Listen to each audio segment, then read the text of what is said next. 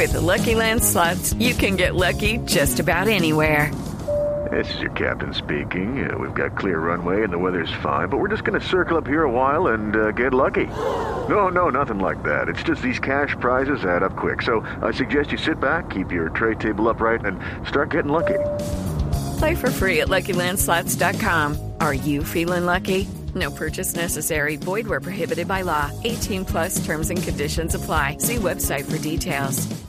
Ya tengo aquí al, al presidente de la ANDI, el doctor Bruce McMaster, eh, porque tiene apenas tres minutos porque ya va a arrancar la asamblea de empresarios de la ANDI, la número 74. Doctor McMaster, bienvenido a este punto de transmisión de Blue Radio y el balance de la primera jornada, ¿cómo le fue?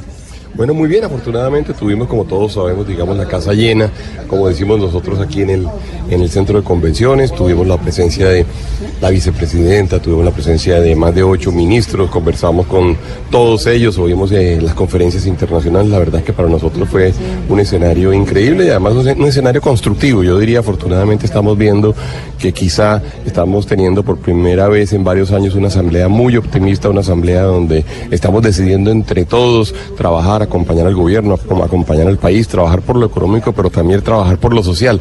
La verdad es que tenemos mil retos por delante y podemos hacerlo juntos. Doctor McMaster, las propuestas del gobierno en materia de reactivación económica, disminuir la carga tributaria a las empresas, de pronto aumentar la base de los colombianos eh, que declaran renta, eh, ponerle un control a los subsidios, ¿cómo eh, recibe el empresariado todo esto que anunció ayer el ministro Carrasquilla desde acá, desde esta asamblea, desde este congreso? Bueno, muchas de ellas son discusiones que hemos venido dando desde hace muchos años, eh, en especial el tema de reactivación económica, que para nosotros, digamos, ha sido de alguna forma la gran falla en términos de política económica.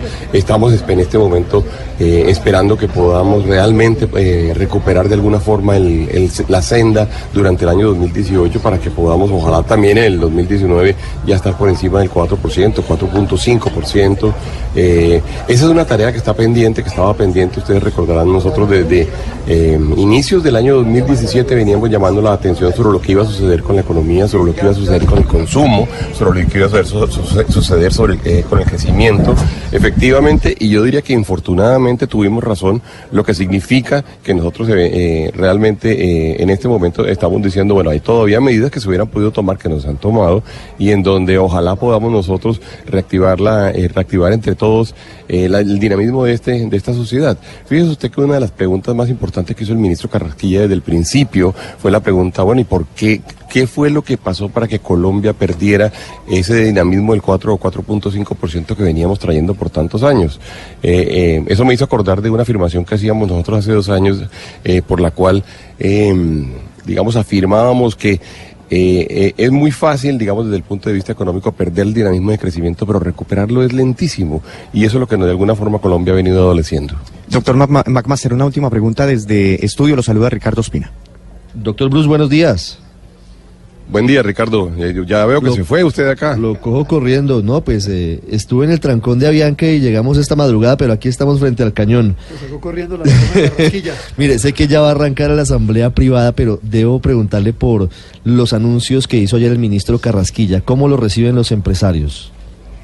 No, en realidad lo que estábamos, lo que estamos esperando, digamos, ver cómo se materializan desde el punto de vista, por lo menos, de tasa de, tributación corporativa, que para nosotros es realmente como eh, una de las razones principales por las cuales Colombia no ha crecido durante los últimos años, es por lo menos trabajar en el sentido de que no sean solamente 3.552 compañías las que paguen el impuesto de renta, porque fíjese usted que estas compañías representan el 70% del pago de impuesto de renta de la economía, sino que logremos que de ese millón de compañías que hay inscritas hoy en día en las cámaras de comercio y en la superintendencia de sociedades, pues hombre, tengamos un universo grande, significativo, 50 mil, 100 mil, 200 mil compañías que paguen impuestos y yo creo que ahí está gran parte de la solución tributaria.